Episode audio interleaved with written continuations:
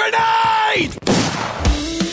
Yes, Vai vencer a partida! É inacreditável o que vem jogando o time da NTZ! Fallen, stop blowing my mind! The man from Brazil, Brasil! Colterra, the man, the myth, the beast! Five seconds to go. Salve, salve! Tá começando a edição de número 100, isso mesmo, 100 edições de Early Game, o podcast de esportes do GE.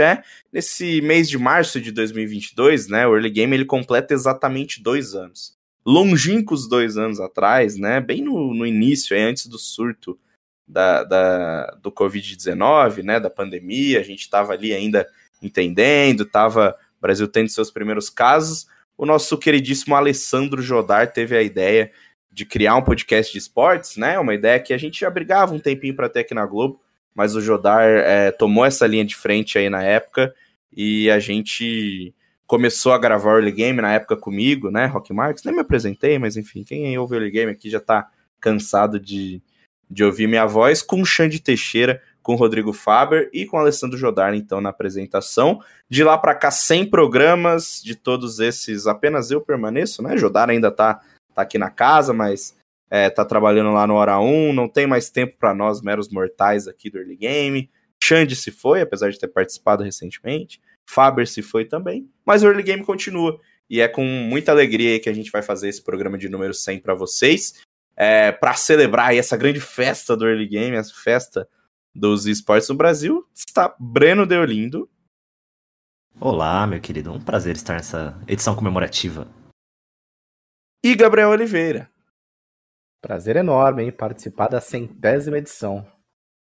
E a centésima edição do Early Game, né? A gente vem pensando aqui nas últimas semanas, pô, o que a gente vai fazer, hein? Edição 100 tem que ser especial. Edição 100 não pode ser um programa ali gravado de última hora sem roteiro, né? Que o Early Game nunca é isso, é, claro, é bom deixar claro. Mas é um programa planejado, pô, que isso. Por nós semanas. Temos, nós temos é... um roteiro aqui, o roteiro de hoje, por exemplo, ficou pronto em setembro do ano passado. E aí a gente pensou, né? Pô, o que, que vai ser tal? Aí neste final de semana, no último domingo, para ser mais específico, o ex-jogador profissional, barra caçador, barra campeão brasileiro, Napon, nos deu a pauta, Gabriel Oliveira. Conte pra gente o que Napon falou nos microfones da Riot Games. É, essa foi a grande polêmica aí do final de semana do CBLOL, né, que tá chegou aí à reta final da fase de classificação. E durante a partida da, da Rensga aí no último final de semana, o Napon e os outros casters, né, que estavam participando no momento, que eram o Skit e o Shep, estavam comentando sobre o desempenho, né, do, do Ninja Kiwi, né, que entrou em meio ao, ao campeonato aí jogando pela Rensga, que é um, um, um jogador que inclusive a gente contou a história lá no GE para quem quiser dar uma olhada, é, entra lá que é bem bacana, né? Que é um, um, cara que foi bicampeão no handball escolar na, na Baixada Santista, e aí ele teve essa oportunidade de disputar a elite do League of Legends brasileiro e está se destacando muito. E aí o Napon foi nesses comentários aí sobre o desempenho do, do Ninja Kill e falou que o Ninja Kill é, merecia uma vaga em time grande no próximo split. Aí foi um bafafá, né? Teve uma, uma repercussão muito grande isso, claro que indiretamente na ponta estava dizendo que a Rensga não era um time grande, o, os donos da Rensga, né, o, o Dijari e o João Sobreira foram ao Twitter reclamar, né, é, e aí posteriormente o Napom pediu desculpas na, na, em um comentário no Twitter, né, falando que foi um comentário é, infeliz, né, que falou de uma forma que ficou muito aberta para para a interpretação de cada um. E a Riot Games também se, se manifestou, né, por meio de uma nota lida pelo, pelo comentarista Takeshi no programa depois do Nexus, é, em que a Riot pediu desculpa pelo, pelo comentário, né, é, segundo a Riot, é, o comentário errou na forma e gerou uma comparação incorreta entre a Rensga e os outros times do cenário. E aí destacou que não, aquela opinião não era uma opinião do CBLOL, e que respeitava todos os times e tinha orgulho de todos eles que estão construindo o futuro do nosso League of Legends, é, colocando aí a Rensga no mesmo patamar das outras equipes. É claro que a Riot como organizadora do campeonato, tinha que ter essa comunicação, mas a gente sabe bem que nem todas as organizações estão no mesmo patamar, e é justamente essa discussão que a gente vai ter hoje aqui, né? Então, para resumir toda essa história, hoje o Early Game vai definir de uma vez por todas e sem contestação qual é a maior organização de esportes no Brasil. Não importa se ela vem do LoL, do CS, do Dota, do Valorant, do Free Fire, do Pokémon TCG, não importa. Hoje a gente vai definir qual é a maior organização de esportes do Brasil e Breno Deolindo, o que define o que é uma grande organização ou a maior organização de esportes, na sua humilde opinião de um cidadão guarulhense? Na minha humilde opinião de um cidadão guarulhense que reconhece o Flamengo de Guarulhos como um time grande brincadeira, é... mas na minha humilde opinião são tem uma tríade aí de fatores que eu levo em consideração. O primeiro deles, obviamente, é o número de títulos relevantes em e, se possível, que sejam títulos variados entre algumas algumas modalidades diferentes, né? Não necessariamente concentrados em uma só modalidade dos esportes. A segunda, é, eu diria que é a torcida, né? Um time não consegue ser grande por si só. A gente vê isso do esporte convencional já. O time precisa ter um apoio, precisa ter uma base de fãs legal para conseguir ser considerado grande. E acho que o terceiro, que talvez seja até o mais importante desses três, é, a criação de ídolos. Eu tenho muita dificuldade em, enxergar um time grande, um time histórico, sem você pensar nos jogadores que compuseram aquele time. Se você vai pensar em times históricos do CBLOL, times históricos do CS brasileiro, você sempre vai lembrar dos jogadores muito bem.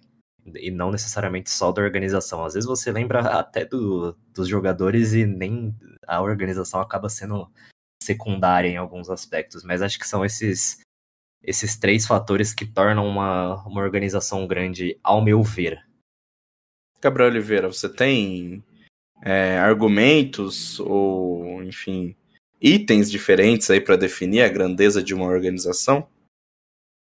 É, eu concordo na maioria dos itens aí, né? Então eu colocaria os títulos que, que são muito importantes para a construção de uma, de uma história, né, de um, da grandeza de um clube, né?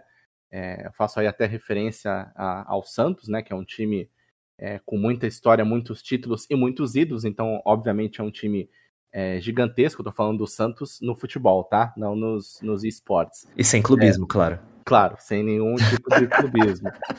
É, e também é importante, eu vejo como importante a organização estar em diferentes modalidades, porque é, é, é Diferente você operar é, em uma só modalidade, um só jogo e ser bem sucedido naquele jogo, é, e você ter uma operação em diversas modalidades, com cenários diferentes, com complexidades diferentes, que você tem que lidar com públicos é, absolutamente diferentes, né? O público de, de, CS não é o mesmo público do Free Fire, então você saber trabalhar com isso, é, ter uma torcida, é, e ter, eu vejo também como uma relevância comercial e de marca. Você saber trabalhar a sua marca, saber trabalhar a sua relevância, é, o seu marketing, ter uma, uma, uma presença é, comercial, que isso acaba refletindo em outras coisas também. Assim, você com, com mais torcida, com mais dinheiro, você consegue investir em melhores equipes e aí essa roda gira, porque traz títulos e com títulos você consegue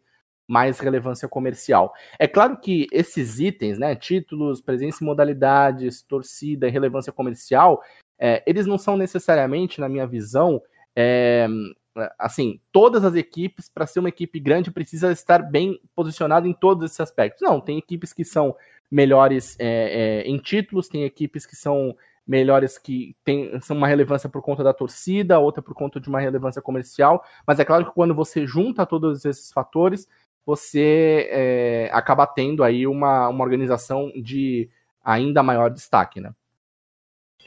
É, eu, eu sigo muito na linha de vocês dois, né? Falando sobre, sobre mim agora no, nos argumentos, enfim, nos itens que eu acho que tem que ser levados em consideração.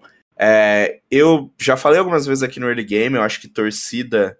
É, enfim, eu gosto muito de futebol, né? Quem me acompanha sabe, sou um frequentador de estádio, sou um torcedor assíduo. É, eu acho que a relação de torcida nos esportes ela é muito diferente de, de esportes tradicionais. Assim, não existe é, um, uma. Existe, claro, uma identificação muito grande é, entre torcedores, enfim. Mas como o Breno falou na resposta dele, é, o, às vezes as organizações elas são secundárias, né? As pessoas gostam mais dos ídolos, elas gostam mais do time, é, do, da, de um jogador em específico do que do time. E outro elemento para mim que também é, tem que ser levado em consideração quando a gente fala de torcida é o, o quão. Eu vou usar a palavra hostil, mas talvez que não seja a palavra certa, mas o quão hostil pode ser uma torcida em relação a outra. É, porque, pô, nos esportes tradicionais não existe todo mundo se juntar para torcer pro Santos na final da Libertadores. Apesar de já ter acontecido dois anos atrás, mas enfim. É, todo mundo se juntar para torcer porque o Barcelona é a Espanha na Champions League. E isso acontece nos esportes, inegavelmente, né? Com, rara, com raríssimas exceções, a gente tem é, todo mundo, né, bota o Brasil em primeiro lugar e torce para o time brasileiro. Então, acho que a relação de torcedor dos esportes ela está muito mais próxima ao entretenimento do que ao, a, a, parada competitiva, esportiva e de rivalidade em si. Então, apesar de eu achar a torcida um fator muito importante, eu tendo a valorizar mais por ter essa, essa minha visão né, de esporte tradicional, é, torcidas que elas são mais hostis, assim, com seus rivais, sabe? Então, pô, é, eu acho o máximo no Free Fire a galera da Los Grandes fica lá zoando a Loud, a galera do Fluxo fica lá zoando a Loud. E, pô, às vezes quando teve o Mundial no ano passado, com a Loud e o Fluxo jogando, o cara da Los Grandes não tava torcendo para nenhuma das duas, tava torcendo pro tailandês, pro, enfim, pro europeu, pro time português que tava lá. É, eu acho que isso é muito legal e talvez até falte um pouco nos esportes, apesar de, é claro, a gente querer ver o Brasil bem, o Brasil forte, dá para ter mais um pinguinho de rivalidade. Então não sei se eu botaria todo esse peso em torcida, assim, apesar de achar também torcida importante. Títulos acho que é inegável, né? No, a importância dos títulos. Sobre estar em muitas modalidades, eu acho que apesar de num mundo ideal é, isso ser bem legal, é, historicamente isso não acontece, né? Assim, a gente vai ter exceções aí, é claro, mas não tem nenhum time, pelo menos estou puxando pela memória aqui, que ele é bom em várias modalidades, mesmo se a gente pular lá para fora, né? Pô, a Liquid é, é, é, boa no CS, é boa no LoL, mas ela não foi o melhor. Ela foi o melhor no CS já, mas ela nunca ganhou um Major, por exemplo. É, mas ela nunca ganhou um Mundial de LoL, por exemplo. Ela ganhou vários títulos no StarCraft, né, que é a origem da organização o maior jogador de Quake da história é da Liquid. Assim, eu acho que se a gente for é, expandir para modalidades, a gente exclui muito essa discussão. Acho que nos esportes não rola uma organização que ela é boa em várias coisas. É que ela, quer dizer, que ela é a melhor em várias coisas. Rola sim ela ser boa em várias. Então acho que também a minha discussão, o, o meu, o time que eu vou defender como maior vai explicar um pouquinho disso. Como eu não quero começar defendendo, Alguém tem mais alguma coisa para falar ou a gente já pode ir pro embate? Eu tenho, eu tenho uma, um comentário sobre o que você falou, porque assim, estar em, em, em várias modalidades e bem representados não necessariamente é, requer que você conquiste títulos. Você falou aí da, da Liquid, né? Ah, não conquistou o maior título, mas pô, conquistou títulos, é sempre bem representada, chega, participa do, dos campeonatos mundiais. É, e está em uma operação muito complexa de você estar em diferentes modalidades ao passo que você controla só um time, é muito mais fácil do que você controlar 10. Né? Você, a gente tem, por exemplo, o, o exemplo da INTZ, né, que é uma organização é, vitoriosa no League of Legends, que não tem torcida, mas é vitoriosa no League of Legends, a gente não pode negar isso, e assim, sempre teve uma estrutura bacana para os times, é, e está em diversas modalidades. Não necessariamente a INTZ é, é campeã em todas as modalidades ou em várias modalidades, mas ela está lá representada. Em algumas, ela é bem representada. É, então, eu acho que o item título, ele não se o título quando a gente coloca é assim, títulos da organização de todas as modalidades. O, o quão, quão grande é esse essa sala de troféus, né? Digamos assim.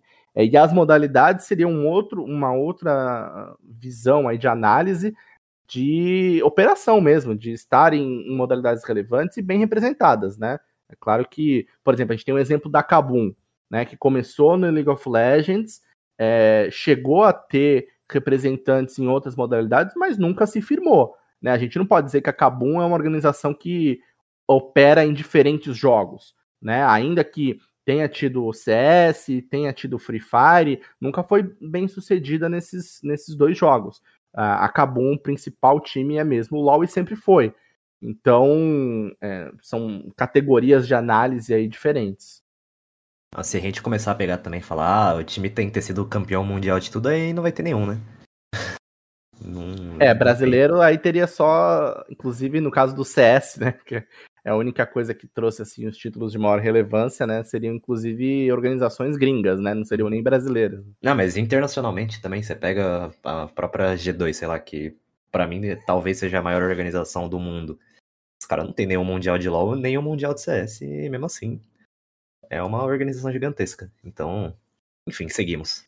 Então, organizações gigantescas são uma coisa, a maior é outra.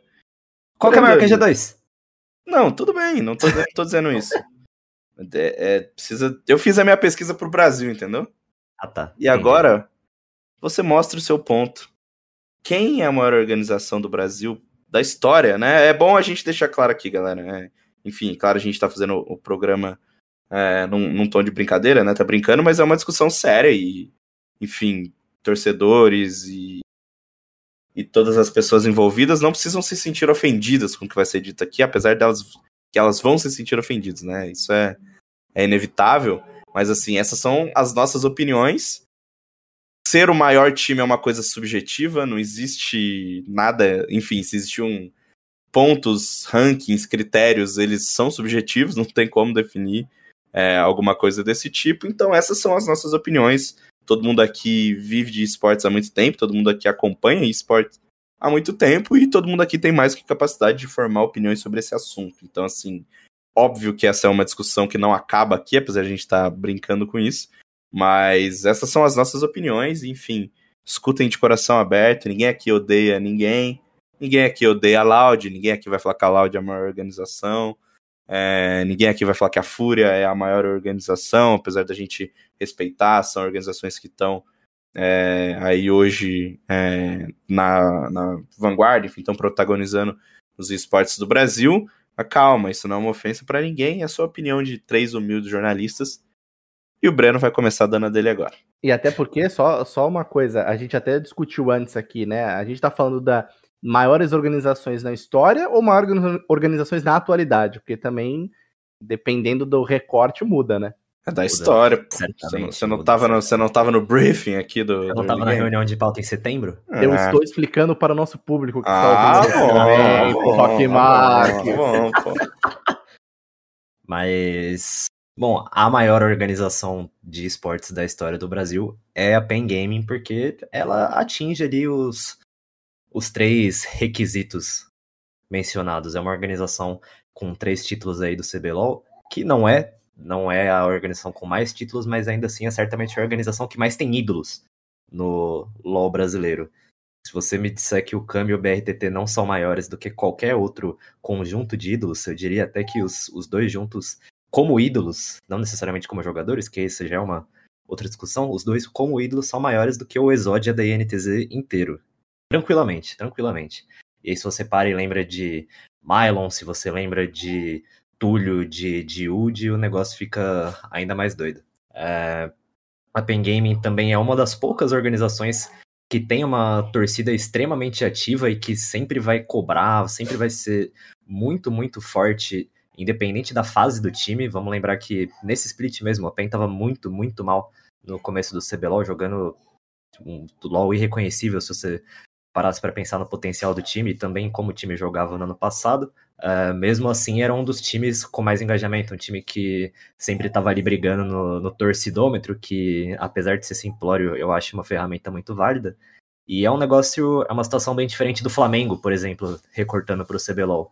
O, o Flamengo no CBLOL, com o investimento bem baixo que eles tiveram nesse ano, caiu de relevância absurdamente. A gente não vê mais uma cobrança que nem existia quando tinha o Ranger, quando tinha esses caras no, no time. A PEN é um time que consegue se manter relevante mesmo trocando quatro integrantes de um time de cinco. Uh, a presença em, em outras modalidades é boa. A, a PEN, historicamente, já teve participação em trocentos milhões de FPS, já apareceu.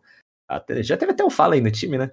Em determinado momento obscuro da história dos esportes aí, mas esse não é o ponto principal. A PEN até hoje é um time que se mantém muito bem no CS, que conseguiu, de certa maneira, suprir a, a saída do Safe, o maior cara que já saiu de lá, talvez, uh, na, na modalidade do CS. Então, para mim é esse time que, que, sei lá, se eu fosse. É, é bem óbvio, assim, se eu. Quando a gente propôs essa, essa pauta, desde o começo eu tava na cabeça que a PEN era o maior time do Brasil, porque acho que isso conversa também muito com aquilo de marketing que o Supra estava falando. É um time que trabalha muito bem sua marca, e acho que por conta disso foi o primeiro time a aparecer na minha cabeça. Você, é, você falando de marca, você pensa em muitos do Free Fire, você pensa em Loud, Flux, essas organizações que surgiram no Free Fire. Mas a Loud só tem título de emulador, basicamente. A Loud só tem um título de Copa América no, no Free Fire, é um título que ninguém lembra e também não ganha nada já faz muito tempo, ficou de fora dos playoffs do CBLOL. Uh, então, fica nessa situação. O Fluxo, então, é uma organização que surgiu ano passado, então tá bem longe dessa discussão ainda. Enfim, falei demais aqui. Gabriel Oliveira. Eu concordo com o Breno, acho que ele explicou bem. É, eu também colocaria a PEN como a principal organização de esportes do Brasil. É uma coisa assim, até meio, como ele falou, automática, né? Quando você pensa em, em esportes no Brasil, você pensa na, na PEN é, automaticamente. É claro que a história da PEN está principalmente hoje, né, no, e na verdade nos últimos anos, ligada é, ao League of Legends, mas a PEN já esteve em outras modalidades, é, tem relevância em outras modalidades, como o Breno falou aí recentemente do, do CS. É uma organização forte, estruturada, é, tem essa relevância comercial, né, que eu também citei como um ponto importante que, que eu julgo. É, e tem a torcida, né? A torcida é, uma, é um, um, uma questão interessante, porque eu concordo com o que o, o Rock observou, né? Que nos esportes do Brasil. É... Agora com o Free Fire realmente deu uma, uma mudada, porque a gente tem torcidas identificadas com os clubes. Mas até pouco tempo atrás, no, no League of Legends, no CS, em outras modalidades de esportes, é, a, a, a, torcida não é tão identificada com os times. É mais identificada, inclusive, com os jogadores. Então, quando o BRTT saiu da PEN e foi para outros times, a galera que gosta do BRTT passou a torcer para outros times, porque na verdade torce para o BRTT. Né? Mas a PEN, por outro lado, assim, se for ver todos os times do CBLOL, por exemplo, é a organização que construiu uma base de torcida forte, que torce pela equipe, mesmo com mudanças, mesmo mudando os jogadores. Por exemplo, a, a, a PEN, como o Breno citou, de 2021 para 2022, perdeu da lineup de League of Legends, dos cinco, quatro saíram, só ficou o Caçador Carioca. E mesmo assim, a torcida tá lá, torcendo para quem está representando é, a, a, equipe hoje. Então, a, a PEN, ela extrapola esse fenômeno que a gente vê nos esportes da galera torcer pela, pelos jogadores e não pelos times, de torcer pelo Brasil e não por um clube específico. É, então eu acho que acaba a PEN acaba puxando isso para outro patamar, então por isso que também é o meu, é o meu top 1 é, nesse momento aí, considerando a história. Permitam-me discordar. É um país livre, né? O Brasil ainda é um país livre, ainda. mas eu quero começar, antes de expor a minha opinião, que obviamente é contrária, apesar de respeitar muito a PEN, é, pode uma organização ser a maior em a maior, né, a maior do Brasil, não sendo nem a maior vencedora dos seus dois principais jogos, Free Fire e LoL, né? Principalmente Free Fire emulador, né, onde a PEN é muito relevante, nem é, uma força, ou enfim, uma potência nos esportes que ela nasceu para ser, que é o Dota, né? O primeiro, primeira grande paixão aí do Pada, enfim. É, como pode a PEN ser a maior organização do Brasil se ela não é a mais relevante em nenhum dos três esportes que ela é, competiu no topo historicamente. Não, não, não, eu vou te interromper porque você tá maluco. Você tá falando que a PEN não é a mais vencedora ou a mais relevante do LoL? Porque se você falar que ela não é a mais relevante, acho Não, que... ela é a mais vencedora, a mais vencedora. Ah, a mais vencedora ela não é, mas esse não é o ponto. A Kabum é mais vencedora. Você vai falar que a Kabum é maior que a PEN? não, não é. eu não, não sou isso que eu tô dizendo, mas eu. É, sim, você tá inferindo isso, nem vem. Eu Vou tô virar- dizendo que, virar dono mim, não existe uma. uma é, a organização ser a maior, sendo que ela não é a maior no seu jogo principal, no seu jogo secundário, é, e nem ela não é mais vencedora no seu jogo principal, no seu jogo secundário, e nem no jogo que tu- onde tudo começou, que é o Dota, entendeu? Acho que as suas correções de meio de caminho já dizem o suficiente do meu lado. Cara, não são correções, é, eu tô falando mais vencedor. O time que, a PEN não é o time que mais levantou troféu de Free Fire emulador, a PEN não é o time que mais levantou troféu de Free, de de, é, de CBLOL. Não, eu sei, isso você Então, tá mas certo. Mas você aqui a falou, você trocou o mais vencedor por maior algumas vezes, e por isso, isso pra mim já é o suficiente pra mostrar que você está inseguro. Tudo bem, mas talvez ela não seja nem a maior do LoL, enfim. A prossiga. primeira coisa que a gente con- conversou aqui foi sobre os critérios, né, para a gente definir qual é a maior organização. E a gente é, citou títulos e outras coisas, né? Então, título não é a única coisa que define a grandeza de uma Não é, concordo que não é, mas pra mim é, é bem relevante. Enfim, continue. Qual é o maior time, a maior Não, organização? eu quero, eu quero dar gás com vocês. Não, Não, fala já aí. tá refutado já isso daí. Tá refutado de que maneira que tá refutado? porque a gente, tá- a gente considerou aqui que é, há outros critérios para além da de títulos, né? E, e é o que o Breno falou, pô, quando você pensa é, em, em, em CBLOL, você pensa em PEN, né? É, você pensa, você não, você necessariamente sabe quem ganhou mais. A, a INTZ ganhou mais, Uhum. né, do que do que a PEN. É, mas a PEN, pô, tem toda uma história, tem tava lá no início do cenário, a PEN tem os ídolos, né, como muito bem lembrou o Breno. É, então, assim, é, a gente está considerando as coisas para além dos títulos. Tudo bem, então eu vou dar o meu voto aqui para, na minha humilde opinião, a maior organização de esportes da história desse país.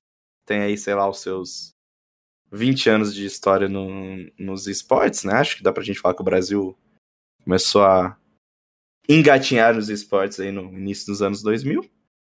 Apesar de termos aí algumas organizações que datam de antes disso, né? Elas só foram virar organizações de fato há, sei lá, 10 anos atrás, mas enfim. Tudo começou no nosso querido e amado Counter-Strike, né? Partindo para uma para uma, um escopo maior, assim, a gente tinha Quake, enfim, tinha outros jogos, mas o grande boom dos esportes, que nem tinham esse nome, né, no Brasil, foi por meio do Counter-Strike. Todos concordam aqui comigo? Tá. Ok. O, o Rock ele tá tergiversando para fazer o, o anúncio. É, então. É, todos concordaram comigo que os esportes é, no Brasil começaram com CS. E quem foi a grande organização do Brasil na história do Counter-Strike? Quem foi aquela que os jogadores é, se matavam para treinar contra? Que os jogadores viajavam o oceano para treinar contra? Pegavam aviões da Europa e vinham para o Rio de Janeiro para jogar contra? A maior organização da história do país é o MIBR, Made in Brasil, fundado em 2003 pelo saudoso Paulo Veloso, que hoje é um conselheiro, né, da organização, que operou em seus anos de CS 1.6 e de Counter-Strike Source por um pequeno período de tempo. Até 2011, ou até 2012 para alguns, né? O dia que o Sup- o- quando o Supra matou oficialmente o MIBR já era 2012. Mas as coisas aconteceram ali mais ou menos só até 2011. É, o MIBR, para mim, é uma organização de, de esportes da história do país. É, pelo que construiu desde o início, pela força que foi na popularização dos esportes no Brasil, claro, é, era outra época, era outra coisa, as pessoas nem, talvez nem usavam o termo esporte, sei lá, eu tinha sete anos na época, mas eu sabia quem era o MIBR quando eu tinha 10 anos, por exemplo. É, então, para mim, o MIBR, ele começa a dar sinais da sua grandeza quando ele, obviamente, é aportado pelo Paulo Veloso, né, que era um cara que tinha muito dinheiro na época, decidiu investir no humilde time de CS do seu filho. É, ele foi pioneiro na profissionalização dos esportes, mesmo quando a gente não pensava nisso num sentido de estrutura. O MBR tinha bons salários, o MBR tinha gaming house, que não era gaming house, né? Tinha um apartamento, enfim, no Rio de Janeiro. O MBR ia para a Europa para jogar é, bootcamps antes da galera começar a ir. É, o MBR tinha, então, proporcionava essa, essa estrutura para os jogadores irem lá competir, pagou viagem para ir para os Estados Unidos jogar, para ir para a Suécia jogar, tinha sala lá na Inferno Online. E com todo, todo esse investimento, ao longo dos anos, o MBR se tornou a principal força do, do CS nacional, ganhou títulos aqui, é, proporcionou a formação de jogadores, é, tendo, por exemplo, o MBR no Rio, o MBR em São Paulo, tendo, é, apoiando o Revolts, que era um, um, outro time, até começar a ganhar títulos internacionais e ganhar principalmente o Mundial, né, SWC 2006, o maior título que uma organização brasileira de esportes já ganhou, a gente não tem um, um outro título tão grande quanto a SWC 2006, apesar dessa época dos leiteiros, beleza, mas a gente não tem na, na época aí dos, dos jogadores mais profissionais, por assim dizer. Claro, a gente ganhou esses troféus no, no, no CS depois, mas com uma organização estrangeira. Ganhou outros títulos internacionais relevantes, DreamHack Winter 2007, que para muitos é até um campeonato mais difícil que a própria SWC 2006. Ganhou Game Gun e ganhou IEM em 2008, que eram grandes campeonatos. É, a IEM podia ser considerado aí, né, talvez um dos principais campeonatos do calendário. A Game Gun também era popular, mas um pouquinho menos. É, foi o primeiro, foi a primeira vez que o público brasileiro teve um time relevante para torcer lá fora. Isso se estendeu por muitos anos. Só aqui a gente está falando de um spawn aí de mais de dois anos, onde um time brasileiro ganhava títulos relevantes internacionais. É, então acho que o MBR ele se tornou um objeto de desejo para todo jogador de CS naquela época. Ele largou na frente com a com a profissionalização, ele conseguia criar essa torcida fanática, é, porque as pessoas, numa época que tudo isso era muito mais remoto, né? A gente não tinha stream, não tinha nada disso, as pessoas paravam para acompanhar o IRC e ver quanto tá o, o, jogo do MBR, baixavam a demo, ficavam nos fóruns discutindo, enfim, falando sobre o MBR. O MBR trouxe jogadores estrangeiros, treinadores estrangeiros, trouxe times é, vieram para o Brasil para treinar contra o MBR Aí você tem essa história terminando em 2011. Essa história é retomada em 2018, tudo bem. É, por um grupo, né? O dinheiro vem internacional, mas é uma marca é, que é originalmente brasileira. Hoje tem uma diretoria composta por brasileiros, então eu considero. É, não só eu, né? Mas o MBR ele tem uma origem é, brasileira, considero ela uma organização brasileira. O retorno ele não é tão bom quanto se imaginava, né? Claro que o MBR não tá é longe. bom, você tá sendo. Não, mas espera, né? espera. Ruim, né? Retorno ruim, né? Então, é, é um retorno ruim. Em 2018, quando o MBR voltou, é, o MBR terminou na quarta colocação de um Major, né? Fez City London Major, seu primeiro Major. E durante é, o segundo semestre inteiro de, de 2018, o MBR era um time top 3 ou top 4 do mundo, depois foi caindo. É, em 2019 o time ainda disputou muito bem, chegou em todos os campeonatos internacionais. Aí em 2020 sim começou essa derrocada que a gente está vivendo até hoje. Então assim, mesmo que o MBR seja considerado um retorno ruim, nos primeiros, no, no não vou falar o primeiro ano, mas pelo menos nos primeiros seis meses de projeto, era um time muito relevante esportivamente é, pro cenário internacional. Era um time, é um time semifinalista de Major, era um time é, que tava ali no top 5, top 3, top 4 da HLTV. É, enfim, daí de 2020 para cá, concordo com vocês, as empreita a empreitada aqui com o time brasileiro é, da Bom foi ruim, o time atual não tem o nível é, de pô, que todo mundo espera, não consegue competir com a Fúria, por exemplo, que hoje é o grande time de CS brasileiro, mas, enfim, tá aí, não, eu acho que a gente recortar os dois últimos anos aí sem um grande sucesso, não diminui a história do que o MBR fez por tudo que eu já falei aqui até agora. Aí a gente vai ter, claro, outras organizações que também trouxeram títulos é, internacionais relevantes é, para o Brasil. Black Dragons, por exemplo, foi campeão mundial de Crossfire, ganhou o Mundialito de, de PB. A 2Kill ganhou o Mundial de Point Blank também, enfim.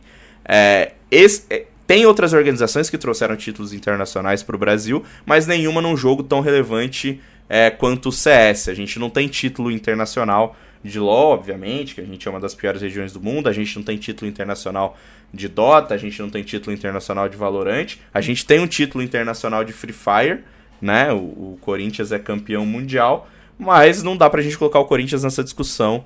É, enfim, eu acho que é difícil colocar qualquer time de Free Fire nessa discussão, porque a história do Free Fire é relativamente muito curta. Enfim, então acho que nenhum, nenhum time de Free Fire entra aqui, apesar de já serem organizações gigantescas muito mais populares do que, qual, que, que quaisquer outras aí organizações. Enfim, para mim, MBR, por todos esses motivos que, que eu elenquei aqui, pela, pelo seu, né, seu posicionamento é, muito forte desde o começo, né, e de estrutura, que é um argumento que vocês usaram aqui, MBR sempre proporciona essa estrutura, por ter sido o primeiro é, e talvez, né, pelo menos na minha opinião, o time que melhor representou o Brasil lá fora historicamente, quando a gente está falando de organizações brasileiras, e mesmo no seu momento de ser um time que não é tão relevante assim, o IBR conseguiu se manter pelo menos por um tempo é, fazendo barulho no cenário de CS. Acho que, apesar de. Com, tá, até pensei em alguns momentos falar que a PEN era, era, era o melhor, né? Considero a PEN o segundo lugar, e eu acho que o que o MBR fez historicamente e também junto com esse boom dos esportes no Brasil é uma coisa que vai ser difícil de replicar. Claro que hoje a gente vive uma era muito mais profissional, mas nada disso apaga para mim o fato do MBR ser a maior organização de esportes da história. É, vocês dois fiquem à vontade para discordar, como já discordaram.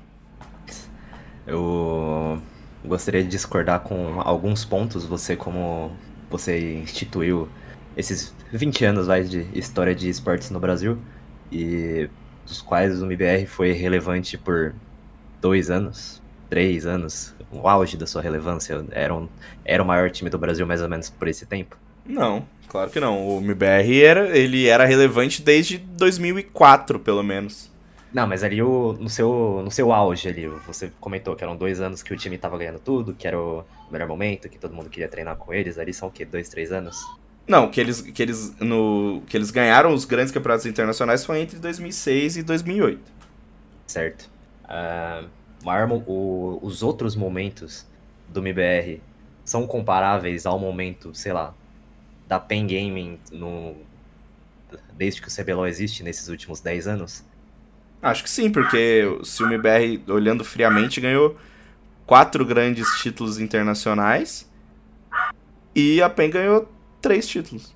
A PEN ganhou três CBLOL. É uma situação. O MBR, ele é. Se você desconsiderar esses seis meses aí que o MBR era relevante por causa do Fallen, porque o Fallen é maior do que o MBR, o. Ah, mas o BRTT marca PEN também. Não, tudo bem. O... Isso, isso não é um demérito, mas a, o MBR, de, em seu retorno, ele foi relevante por causa do, do Fallen do Feira e do Coldzera. Uh, então são que Tecnicamente ele foi relevante por conta do Tarik e do Steve, né? Porque depois que os dois saíram, o time piorou. É. Mas eu entendi o seu ponto. Mas o, o time ele foi relevante durante muito pouco tempo. Se você considerar que ele foi fundado desde 2003. É um time que ficou inativo por sete anos. Uh, isso é muita coisa. Ele ficou inativo por sete anos, ok, não dá para dizer que ninguém sentiu falta, porque o retorno do MBR era um negócio super hypado. Mas ao mesmo tempo eu acho que a essência do MBR em consideração, em comparação com o que era no, no passado, na primeira existência, já é muito diferente, assim. Uh, então são esses dois fatores para mim. O MBR foi muito relevante, talvez, assim como o próprio Fallen, pavimentou o caminho para que os esportes no Brasil fossem fundados, mas é um time que sofreu demais para se manter relevante. É um time que acabou em 2011, acabou ponto. O time não ia voltar, a marca tinha acabado. Voltou em 2018 por causa de um investimento externo, não voltou porque já era grande por si só e porque teve ali as próprias forças para voltar. Uh, enquanto a PEN, que é o adversário direto aqui, é um time que se manteve relevante desde que desde sua existência, basicamente. Uh, acho que isso pesa bastante no, no ponto da PEN. Eu concordo que é impossível você comparar os títulos internacionais, mas tem aquilo que você disse, óbvio que era uma época mais tranquila, uma era, era uma época muito menos profissional, e até a época que a SK e Luminosity ganhavam título internacional era uma época muito menos profissional no CSGO do que é hoje em dia, mas eu não acho que isso diminua o tamanho da, da PEN aqui no Brasil. Uh, pensando em títulos internacionais, o MBR é com certeza a organização que mais teve sucesso. Mas eu acho que isso não torna ela a maior organização uh, por si só. Acho que esses fatores não conseguem ser maiores do que ter uma torcida muito fiel, do que você ter os maiores ídolos, porque se você pensar, desconsiderando o, trio do Major, que não é ídolo do MBR, porque eles não ganharam nada no MBR, o BRTT e o Kami são maiores do que, no mínimo, quatro dos cinco jogadores icônicos do MBR ali, que ganharam o AESWC. O BRTT e o Kami, eu acho que são maiores que o FNX. Talvez não sejam, mas eu, eu acho que são. Gabriel Oliveira? É, bom, vamos lá, vamos lá. O, o, o Rock colocou como critério é, para é, não considerar a PEN a maior, é, porque a PEN só se destaca no LoL, né? E nem é a maior vencedora de títulos do LoL, mas não teria tanta relevância em outras modalidades de esportes. E aí vale lembrar que a gente está aqui discutindo a maior organização de esportes do Brasil. E não apenas de Counter-Strike. Aí eu pergunto, Rock, o que, que o MIBR é relevante em outros jogos? O MIBR não é relevante em outros jogos, tem razão. O MIBR, enfim, hoje tem um time de Rainbow Six e um time de, de Valorant, mas não dá tá para entrar na conta. Também. É, tá, tá no Free Fire, mas na série B ainda. É... Mas é aquilo que eu falei, como eu invoquei este argumento, né, antes de vocês de, de vocês falarem. Eu acho que você ser muito grande dentro de um jogo que é muito relevante é, vale, vale tanto quanto você ser mais ou menos em vários jogos. Que não existe esse time que é muito bom em vários jogos. É aquilo que eu falei da Liquid, enfim, da G2. São organizações grandes, organizações relevantes, gigantes até, né, para usar a palavra que o Breno usou. Mas no Brasil a gente não tem um time que se aproxime disso, entendeu? A PEN, ela não é a maior vencedora do LoL, ela não é a maior vencedora do Free Fire Emulador, apesar de é, ter vários títulos, enfim, outros títulos é, mais relevantes foram conquistados pela Noise, por exemplo, ou enfim, pelo, pela B4 lá no, no começo do cenário. Então, beleza, eu entendo que a PEN ela é, tá bem ali, tá bem aqui, tá bem aqui, mas ninguém foi tão relevante dentro de uma modalidade Igual o, o MBR foi no CS 1.6. Você não pensa CS 1.6 no Brasil sem MBR. Talvez você pense é. LoL sem a PEN, porque você tem Kabum, você tem NTZ, que ganharam mais títulos. Eu tenho um é, outro eu, ponto aqui. Eu concordo, eu concordo, só uma coisa, Breno, nessa questão de relevância na sua modalidade principal. Só que eu acho que a gente não pode comparar é, títulos é, entre modalidades que são absolutamente diferentes. Então, assim, o, o CS tem um, uma sistemática de competições absolutamente diferente da de League of Legends. Então, assim, é, eu acho impossível uma organização de esportes do Brasil ser campeã no League of Legends. Sim. Mas isso é possível no CS. Então, assim, a gente não, não dá para comparar duas coisas que são incomparáveis. É, não dá pra gente comparar, ah, os a PEN nunca ganhou um título internacional, vamos supor. Sim. É, em comparação com o MBR. Não, mas tudo bem, mas são cenários é, absolutamente distintos. É, e é, é, o que a gente falou. Eu concordo que em duas coisas. O MIBR é a maior marca de Counter-Strike da história, é o maior. É, no, eu não diria nem a maior organização, mas é a maior marca, é a, é a marca mais potente, mais importante, e foi essencial para o desenvolvimento dos esportes. Disso a gente acho que nem tem como discordar foi super importante para o desenvolvimento dos esportes lá no começo, porque principalmente era o Counter-Strike. Agora, uma organização como é, estrutura, como é, é, história em várias modalidades, como uma, uma, relevância comercial, como torcida, eu não vejo o MBR, para mim não entraria nem no, talvez, não entraria no terceiro lugar, mas assim, do, de, das mais relevantes, assim, talvez nem entraria porque tem outras. Sim. Eu penso numa Fúria, que apesar de ser nova, eu vejo como uma organização muito poderosa, até internacionalmente.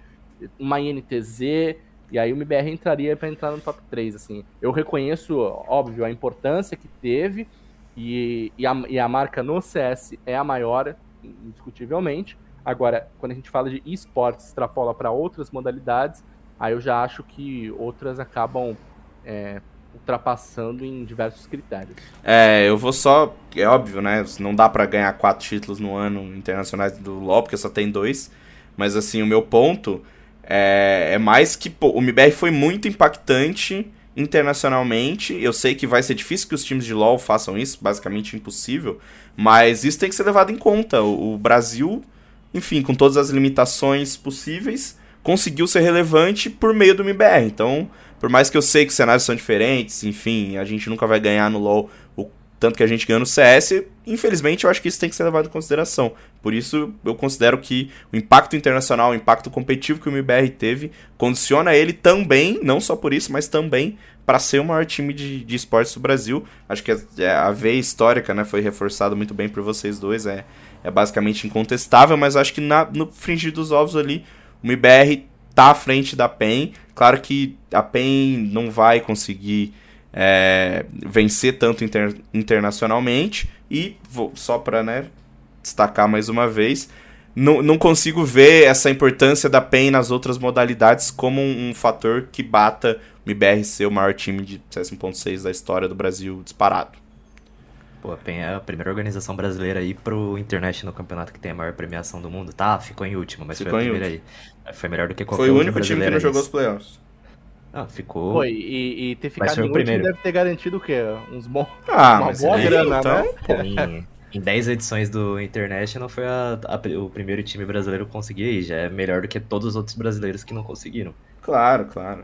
Eu respeito muito a PEN, mas assim, eu, eu, eu não sinto que os feitos que a PEN tem fora do LoL e até do Free Fire, dá pra gente falar que a PEN no Free Fire emulador tem uma história é, tão rica quanto ou até mais rica que a do LoL, mas tá um pouco fora da, da nossa bolha e, e, e o LoL construiu dois ídolos icônicos para a história dos esportes no Brasil. É, a PEN do Free Fire emulador não conseguiu porque, enfim, a gente pensa no BAC, pensa em outros nomes, pensa no Tourzinho, antes de pensar no Recon, antes de pensar em outros jogadores é, do time de emulador da PEN. Mas eu acho que não justifica essa coisa de você, ah, mas teve mais modalidades, teve tal. Beleza, teve, mas assim, não, não protagonizou, não foi tudo isso, talvez, a única que se equipara ao LoL, como eu falei, é o Free Fire emulador. E então, também onde não é a maior vencedora. O que, que o MBR protagonizou além do LoL, do CS? Não, mas é, é justamente isso. O impacto que o MBR tem dentro do CS, para mim, é melhor do que você tá mais ou menos em dois, ou em três, ou em quatro, em cinco. É você ser o pica das galáxias no CS, igual o MBR foi, entendeu?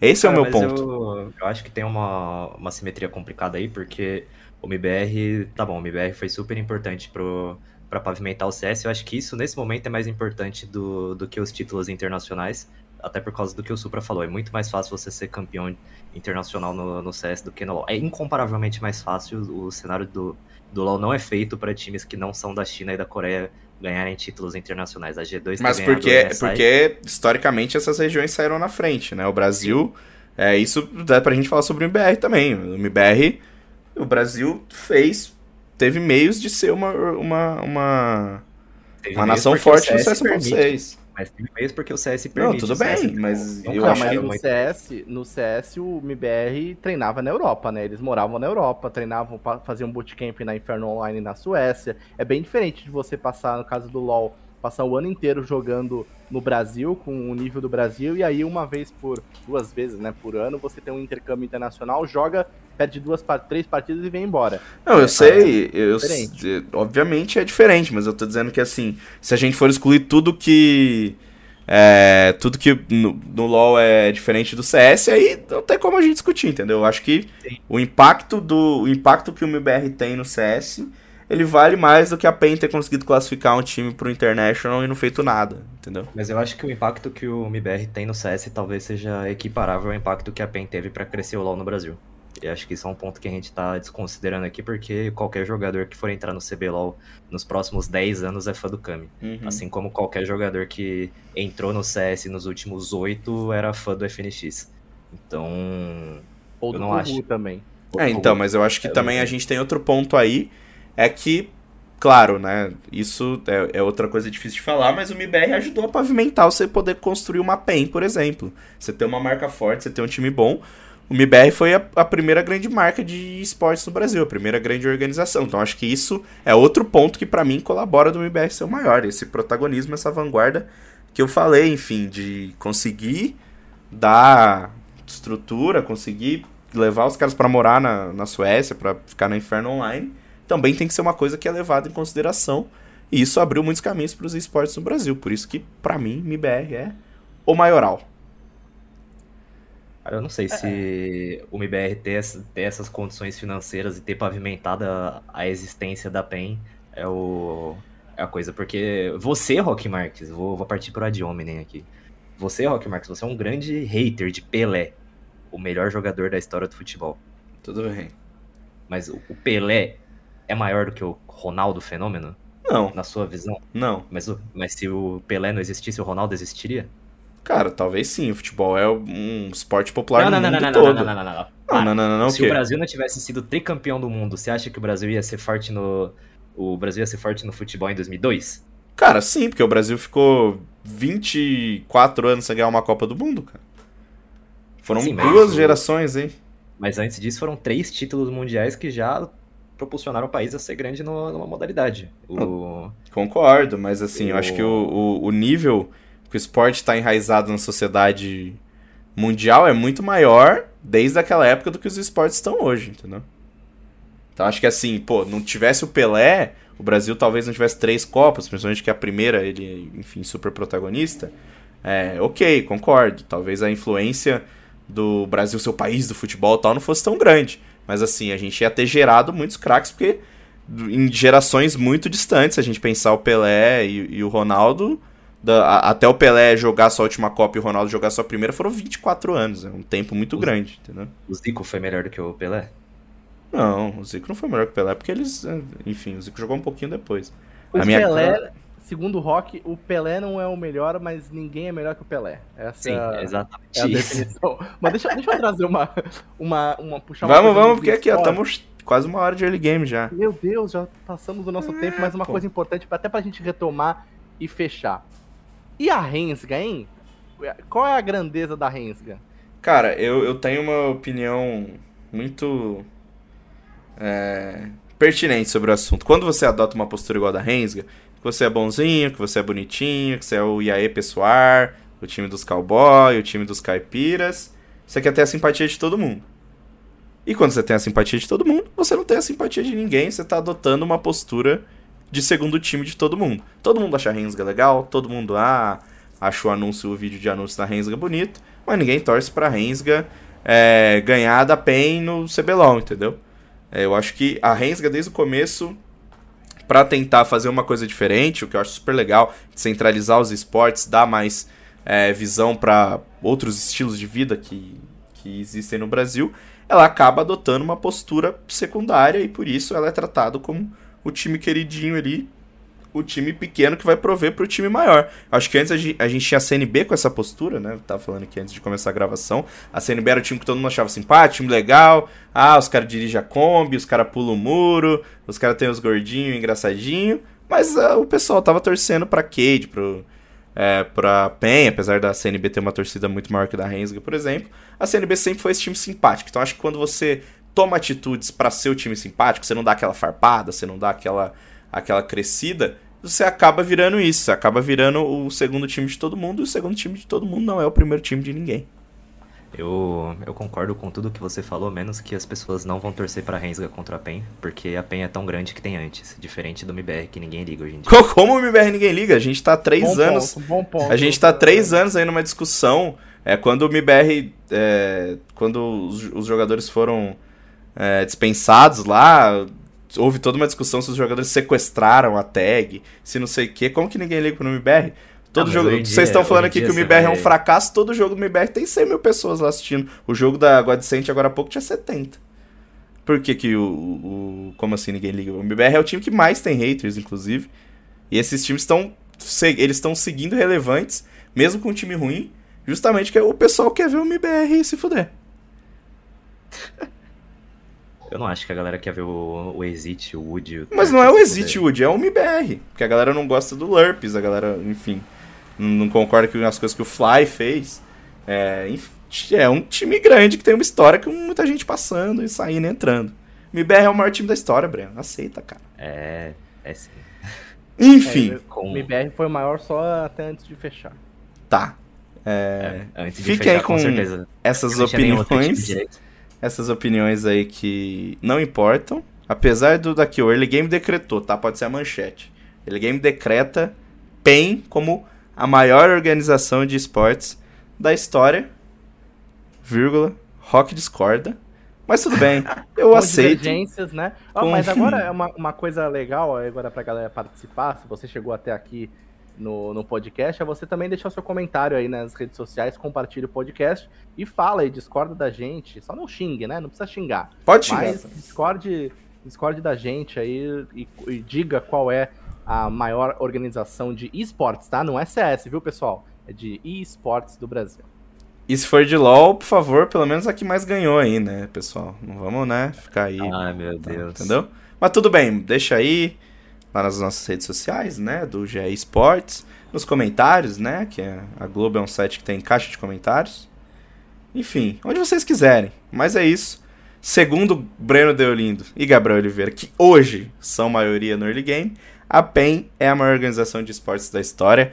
É, muito obrigado a todo mundo que ficou ouvindo a gente aqui, né, nesse debate tão gostoso e tão acalorado.